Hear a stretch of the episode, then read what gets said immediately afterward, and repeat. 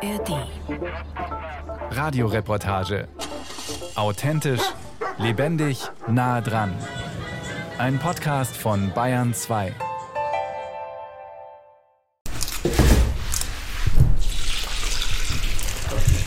Weizensauer. Hier oben steht ein Dinkelsauer. Hier steht wahrscheinlich noch irgendein anderer Sauer. Und der Roggensauer ist im großen Kneter drin. Dennis Hüvel führt durch seine Backstube in Säuen, einem kleinen Dorf in der Nähe von Wasserburg am Inn. In großen Kesseln ruhen verschiedene Sauerteige. Erstmal für 20 Stunden, dann kommen wieder Wasser und Mehl dazu und der Teig ruht erneut sechs Stunden. Gutes Brot braucht Zeit. Wenn der Bäcker die Brotleibe formt, kann jeder Kunde zusehen. Das Schöne ist, wenn dann jedes Brot nicht mehr nur als Massenware gesehen wird, sondern als individuelles Ding, das ich den Kunden in die Hand gebe. Das ist auch viel getragen durch die Situation, die wir im Laden haben, weil das alles eine offene Produktion ist und auch die Bäcker im Verkauf stehen. Also wir haben keine getrennte Backstube, wo die einen die eine Arbeit machen und dann nach mir die Sinnflut die Backwaren abgeben, sondern jeder muss für das gerade stehen, was er hier macht. Weil er den Leuten in die Augen schaut und sagt, hier ist das Brot, das ich für dich gebacken habe. Ja.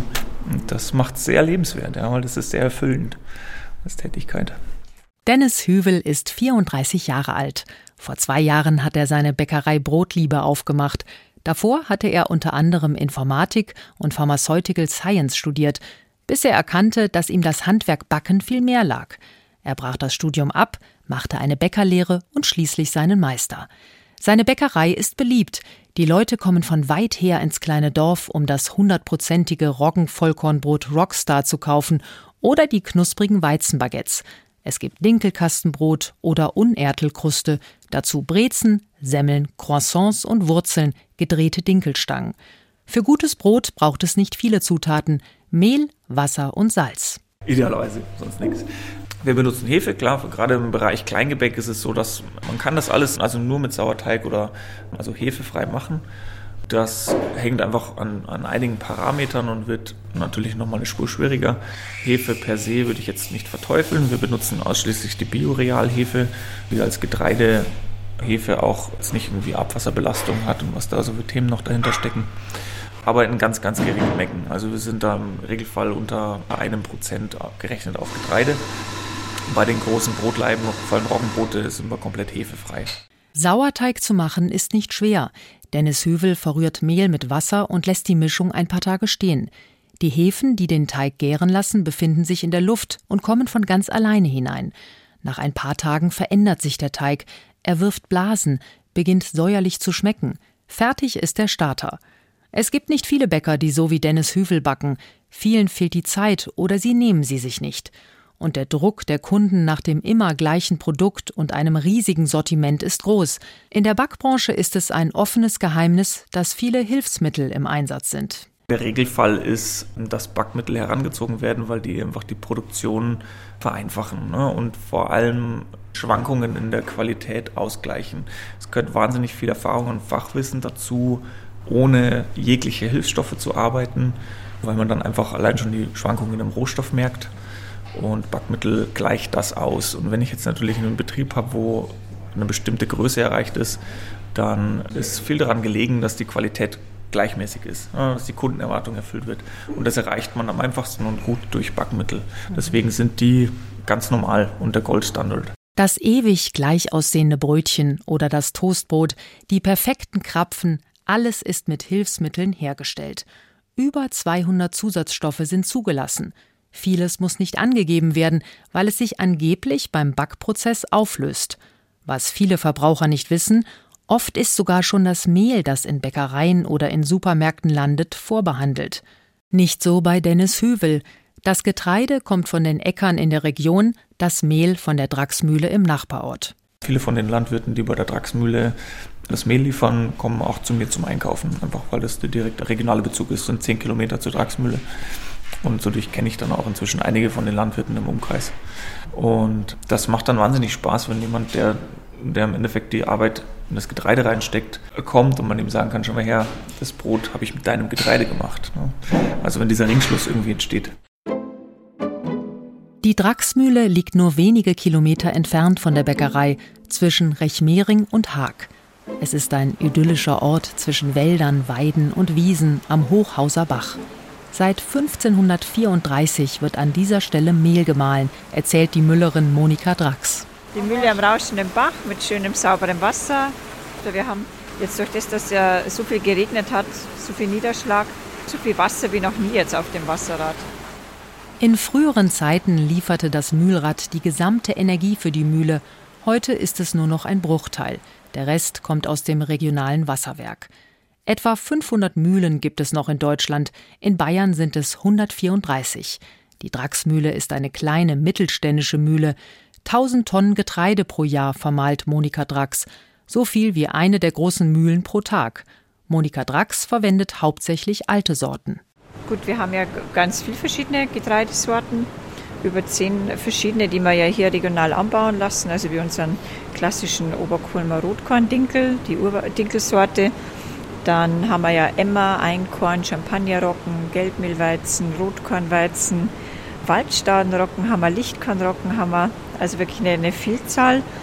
Und da haben wir auch, sage ich mal, vier Bauern, die jetzt praktisch nur dieses Urgetreide für uns anbauen. Und sonst insgesamt haben wir so circa 40 Landwirte im Umkreis und 50 Kilometer, die uns beliefern mit Getreide. 30 Mehle entstehen daraus, vom bayerischen Ruchmehl bis hin zum glutenfreien Buchweizenmehl. Die Verwandlung von Getreide in Mehl geschieht auf drei Stockwerken in einem 16-stufigen Mahlverfahren. Maschinen rattern und rauschen. Es duftet nach Korn. Das Getreide wird zunächst gereinigt, dann zerkleinert und geschrotet. Wir haben uns eine neue Mahltechnologie gekauft, wo wir praktisch ganzes Korn so fein mahlen können wie von der Struktur her wie, wie weißes Mehl. Und durch diesen feinen Mahlgrad geht auch, sage ich mal, eher so diese, diese Bitterstoffe von dem Vollkorn, die gehen da eher verloren und dann schmecken halt die Gebäcke wirklich einfach fein, mild. Jetzt so dieses Vollkornige, das Schalige nicht mehr. Und es ist einfach gut verträglich und man kann unheimlich voluminös backen. Das heißt auch irgendwie, ob es jetzt Burgersemmeln sind, Biskuit, es braucht halt einfach mehr Flüssigkeit noch bei der Vorbereitung. Aber das ist halt echt genial. Also, wenn man sagt, gesundes Korn und fast keine Einschränkungen beim Backen. Monika Drax ist selbst begeisterte Hobbybäckerin und hat ein Buch herausgegeben. Köstliches von der Müllerin heißt es. Ihre Mehle sind unbehandelt. Das machen viele Müller anders, je nachdem, wie die Ernte ausfällt. Zum Beispiel mit Vitamin C. Es wird eigentlich ganz oft die Ascorbinsäure verwendet. Da kann man halt natürlich, sage ich mal, eher schlechtere Weizensorten noch mal ein bisschen nach oben pushen, einfach im Volumen oder halt, sage ich mal, auch in der Teigstabilität. Weil das sollte das Mehl ja irgendwo immer gleich sein. Oft werden dann irgendwie also Enzyme mit dazu gemischt, oft diese Alpha-Amylasen. Das hat halt den Vorteil, dass das Gebäck schön volumiger noch wird, kleinporiger mehr Stand, genau. Monika Drax lehnt alle Zusätze ab. Schon ihre Eltern haben dem Mehl nichts hinzugefügt. Warum sollte sie damit anfangen, fragt sie. Ich meine, Getreide ist einfach nur ein Naturprodukt. Das gibt es halt nicht von der Stange. Und von daher gibt es halt immer irgendwie gibt's eine Herausforderung, sich dem Ganzen anzupassen.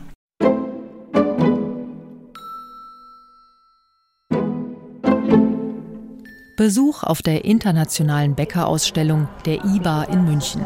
Hier trifft sich die Backbranche. Bäcker, Konditoren und Backmittelhersteller aus der ganzen Welt. An den Ständen gibt es die ganze Palette an Produkten, Mühlen, Teigkühlsysteme, künstliche Aromen oder pflanzenbasierte Proteine. Die großen Firmen sind alle vertreten, zum Beispiel Sternenzym. Produktmanagerin Julia Yvonne Batzion. Ja, also wir haben Enzyme hauptsächlich für Dauerbackwaren.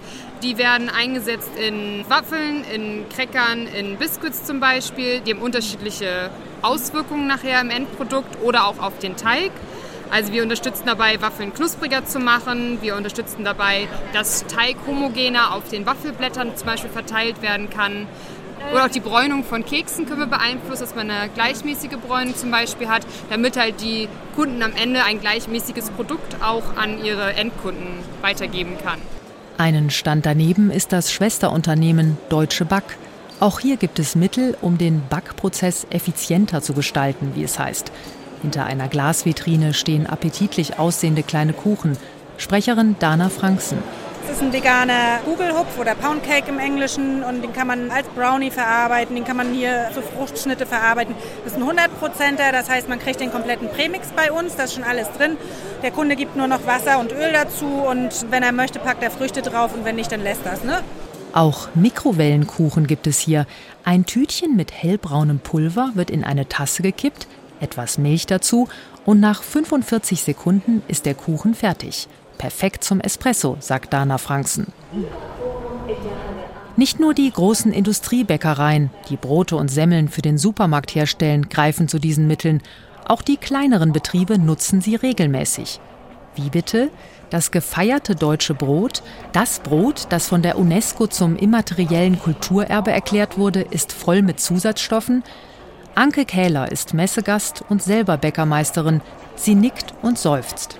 Man kann Bäcker fragen, was hast du in deinen Produkten drin? Zum Teil wissen sie es selber nicht, weil sie haben irgendwie ein Backmittel drin, die Deklaration wird abgeheftet, kommt in irgendeinen Ordner, man guckt da nicht so genau drauf. Das ist, glaube ich, keine böse Absicht, sondern es ist einfach so. Der Alltag für einen Bäcker ist dicht und es gibt wenige, die sagen, ich möchte aber genau wissen, was da drin ist und genau die Funktion wissen oder es genau steuern und das ist aber nicht die Mehrheit. Anke Kähler hat den Verband Die Freien Bäcker gegründet, der auf die meisten Zusatzstoffe verzichtet und sie fordert seit Jahren mehr Transparenz. Denn der Verbraucher hat kaum eine Chance herauszufinden, was im Brot ist. Über 200 Zusatzstoffe sind zugelassen, aber vieles davon muss nicht angegeben werden. Technische Enzyme zum Beispiel. Das sind Proteine, die meist mittels Gentechnik im Labor hergestellt werden.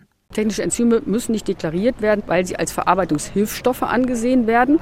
Und die Definition für einen Verarbeitungshilfstoff ist, dass er nach dem Backprozess keine technologische Funktion mehr hat. So, da muss man erstmal drüber nachdenken. Wenn zum Beispiel die Frischhaltung verlängert wird von einem Gebäck, hat es natürlich eine technologische Funktion auch nach dem Backprozess. Hinzu kommt, dass eine Studie 2020 gezeigt hat, dass manche Enzyme nach dem Backen noch aktiv sind. Ob das für den Menschen schädlich ist, wurde bislang noch nicht untersucht. Die Backmittelhersteller verstehen die Aufregung nicht.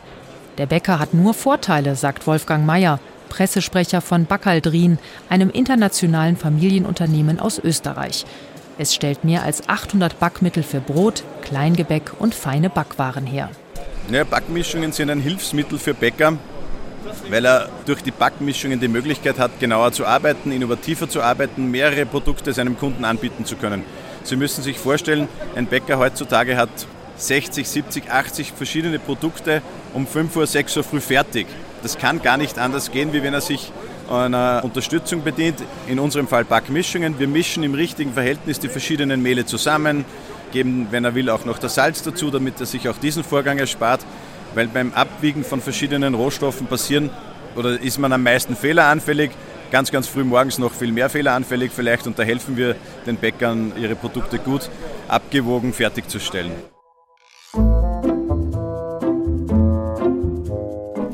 Kommen dann jetzt die Brote rein? Genau hier, wo das Feuer brennt. Brennen die nicht an? Nein, die brennen nicht an. Das braucht jetzt so lange, dieses Feuer, genauso lange, wie unser Teig braucht, um aufzugehen. Und dann? Dann formen wir die Brote und dann räumen wir den Ofen aus. Also bis dahin siehst du dann das Holz fast nicht mehr. Dann, also, kommt dann ist der Boden ganz heiß geworden. Dann ist der Ofen ganz heiß geworden und unser Brot darf hinein.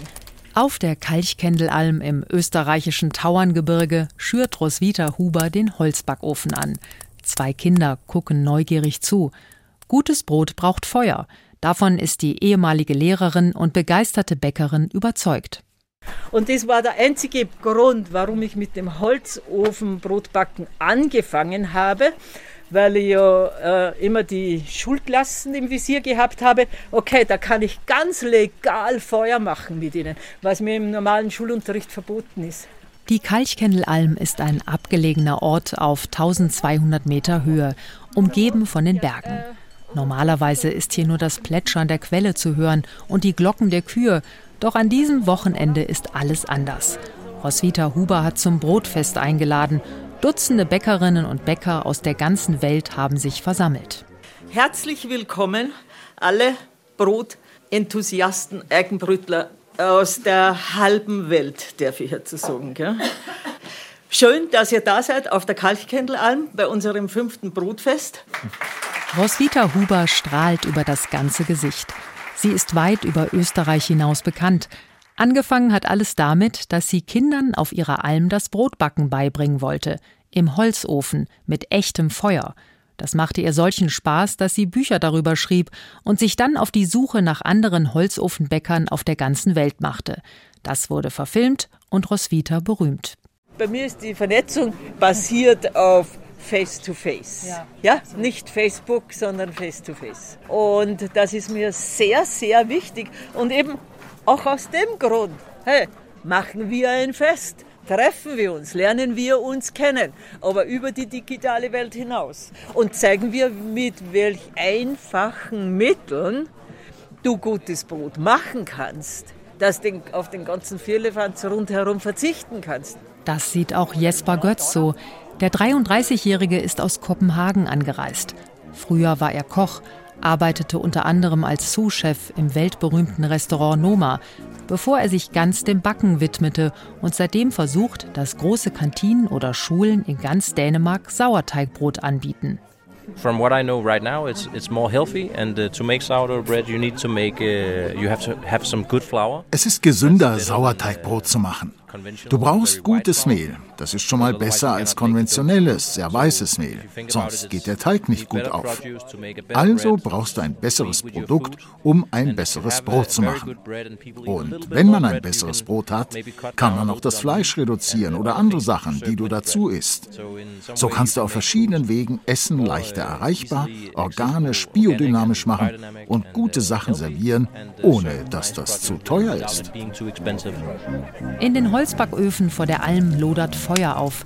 Bald werden sie heiß genug für all die Köstlichkeiten sein. Roggenleibe, Sauerteigpizzen, Focaccia oder Zimtkekse. Die Bäcker zeigen ihre Fertigkeiten. Überall im Tal werden an diesem Wochenende die Holzbacköfen geschürt und die Meisterinnen und Meister backen zusammen mit den Einheimischen. Auch Dennis Hövel aus Säuen ist angereist. Vor den Augen vieler Schaulustiger knetet er seinen Teig. Mir ist das Wichtigste ist Bekömmlichkeit. Äh, heißt, gutes Brot soll schmecken. Und gutes Brot ist einfach eins, das ich essen kann, genießen kann, das nicht schnell alt wird und das einfach einen Mehrwert für meine Ernährung hat. Ne? Und ich nicht danach Bauchkrämpfe habe oder so. Denn je länger der Teig ruht, desto bekömmlicher ist er. Blähende Inhaltsstoffe werden abgebaut. Das ist wissenschaftlich bewiesen. Hinzu kommt die Handwerkskunst, sagt Dennis, die Rohstoffe veredeln. Weil das, was ich habe, ist, dass ich jeden Mehlsack, den ich aufmache, mein Rezept anpassen muss und das in Fingerspitzen haben muss, was ich jetzt tun muss. Und das bringt einem keiner bei, das muss man lernen. Ne? Mit 40 Tonnen Mehl im Jahr und ein paar Jahre lang geht dann irgendwann genug Teig durch die Hände, bis man versteht, was da passiert. Oder zumindest eine Ahnung hat, sagen wir mal. Verstehen ist mir sehr relativ. Dennis schiebt die fertigen Laibe in den Ofen. Eine Stunde später ist es soweit, das Brot kommt duftend aus dem Holzofen. Alle haben sich versammelt und beißen andächtig in eine Scheibe. Oh ja, wow. Selber machen, das war auch in der Pandemie ein großer Trend. Viele Menschen entdeckten, wie erfüllend es sein kann, Brot zu backen und wie wenig es dafür braucht. In Deutschland hat Brot einen großen Stellenwert. Die Deutschen sind stolz auf ihr Brot, auf die Vielfalt. Vor der Kalchkendelalm sitzt Bäcker Arndt Erbel aus dem fränkischen Dachsbach und schaut nachdenklich ins Tal. Er hat einen riesigen Leib Roggenbrot unter den Arm geklemmt. Erbel nennt sich Freibäcker, weil seine Teige frei von allen Zusatzstoffen sind. Deutsche Brotkultur? Erbel winkt ab. Na, ich würde mal sagen, da haben wir den Krieg verloren. Also die Hobbybäcker sind eigentlich die einzige Chance für die deutsche Brotkultur. Auch wenn man natürlich jetzt hier an so einem Treffpunkt meint, Wunder, was da sich bewegt. Äh, aber wenn man jetzt einfach mal einen Blick in die Regale wirft und Statistiken anschaut, dann ändert man jetzt da erstmal nicht viel. Brot wird von den meisten völlig unreflektiert gegessen, sagt Arndt Erbel. Eine Stulle mit irgendwas drauf. Die meisten hätten keine Ahnung davon, wie es denn schmecken kann. Na, aber ich kann mir gut vorstellen, wenn man die, diese aufstrebenden Hobbybäcker, wenn man denen auch die Möglichkeit geben würde, Brot für den Verkauf zu produzieren, das könnte eine Rettung der deutschen Brotkultur im größeren Stil sein. Was ist gutes Brot? Und benutzt mein Bäcker Zusatzstoffe? Das ist gar nicht so leicht herauszufinden. Selbst im Biobereich sind Backmischungen und technische Enzyme erlaubt. Besuch in einer der größten Bäckereien in Bayern, der Hofpfisterei in München. Die Bäckereikette hat 151 Filialen deutschlandweit. Seit 40 Jahren setzt das Unternehmen konsequent auf Bio und Nachhaltigkeit. Die Produktion der Bauernbrote findet mitten in München in einem dreistöckigen Gebäude im Hinterhof statt. Jede Nacht werden hier 15.000 bis 20.000 Brote gebacken. Bäckermeister Roland Brix führt durch die Produktion und zeigt auf die riesigen Kessel. Das wäre jetzt zum Beispiel der Vollsauer für die Schwabenleibe. Auch da haben wir einen kleinen Anteil von äh, Gewürzleib für Schwabenleib und auch hier wieder Salz drauf. Also Salz ist immer drauf. Wenn wir gewisse Gewürze drauf haben oder auch Ölsaaten, Sonnenblumenkerne, Kürbiskerne, die kommen dann auch schon oben drauf, damit der Kollege, der drüben weiß, aha, das ist mein Sauerteig und dann brauche ich das dazu das richtige Programm, das auch entsprechend loslegen kann. Mindestens 24 Stunden gehen die Natursauerteige. Per Computer berechnen die Bäcker dann, wie lange jeder einzelne Teig geknetet wird. Natürlich in der Maschine. Mit der Hand macht hier keiner was. Das geht bei diesen Brotmengen nicht. Roland Brix ist seit 20 Jahren bei der Hofpfisterei Zusatzstoffe kommen nicht ins Brot, so wie in anderen großen Bäckereien. Am Vortag gab es eine Störung. Die Brote mussten in einen anderen Ofen verlegt werden und sehen heute nicht ganz so perfekt aus. Kann vorkommen, sagt der Bäckermeister. Das immer Gleiche wird man hier nicht finden. Ich war 2015 war ich in Detmold auf einem Seminar. Da war auch einer von der Industriebäckerei, hat gesagt, ja, wenn was nicht stimmt, gehen wir an unseren Kasten, holen ein paar Enzyme raus, hauen das ins Mehl rein und dann ist das wieder maschinengängig. Ne? Klar, brauchen sie nicht deklarieren. Der Kunde weiß es aber nicht. Ne? Das passiert bei den Bauernbroten in der Hofpfisterei nicht, obwohl der Natursauerteig auch mal heikel sein kann. Ja, deswegen müssen wir den hegen und pflegen. Wir müssen die Parameter, die müssen wir immer einhalten. Wir brauchen also eine gewisse Menge an Sauerteig, wir brauchen eine gewisse Menge an Wasser und auch die Temperatur. Mehl brauchen wir und dann steuern wir es auch noch viel mit der Wassertemperatur. Also wenn wir mal ganz schnell was haben müssen, dann statt 25 machen wir noch mal 35 Grad Wassertemperatur, dass es schneller hergeht. Warum auch immer. Oder wir drosseln, wo wir sagen, gerade im Sommer wird das Wasser schon ziemlich runtergekühlt, auch zum Teil mit Eiswasser, dass noch die Teige nicht so schnell hergehen. Die fertigen Teige gelangen ein Stockwerk tiefer und werden in einer Maschine zu Brot geknetet. Dann geht es über ein Fließband in den Ofen, wo die Laibe verschiedene Temperaturen durchlaufen. So, das sind jetzt die fertig gebackenen Brote. Die fallen dann jetzt runter in den Versand. Die werden dann in Brotkörbe eingezählt und dann gehen die auf die LKWs und wir werden dann anschließend die Hansastraße wir fahren, wo unser Logistikzentrum ist und die verteilen das auf die ganzen verschiedenen Touren. Auch im großen Stil ist das Brotbacken ohne Zusatzstoffe möglich. Die Hofpfisterei hat sich bewusst für den Natursauerteig entschieden, mit langer Teigführung. Natürlich hat das auch seinen Preis. Angefangen beim hochwertigen Mehl, das die Hofpfisterei aus ihrer eigenen Mühle bezieht, bis hin zu der längeren Zeit, die gutes Brot einfach braucht. Im Laden kostet das Brot im Durchschnitt 7 Euro pro Kilo. Nicht jeder Kunde ist bereit, das auszugeben. Zurück bei Dennis Hüvel in der Backstube. Auch er nimmt für seine Brote im Schnitt 7 bis 10 Euro das Kilo. Das verschreckt die Kundschaft nicht. Im Gegenteil, seine Bäckerei ist immer voll. Und das auf dem Land. Ich habe die Hoffnung, dass einfach auch aus der Bäckerszene selbst immer mehr der Anreiz entsteht, so kleine Läden aufzumachen. Ich sage immer gerne, jedes Dorf verträgt einen eigenen Bäcker, so wie es früher auch mal war. Und ich helfe bei, bei Gründungsgeschichten einfach für kleine Bäckereien, weil das funktioniert auf dem Land, im Dorf. Braucht es keine große Stadt außenrum, damit man einfach einen guten Laden machen kann. Und die Wertschätzung ist da bei den Menschen ganz klar. Schon öffnet sich wieder die Ladentür. Dennis Hüvel eilt hinter die Theke und verkauft das nächste Brot.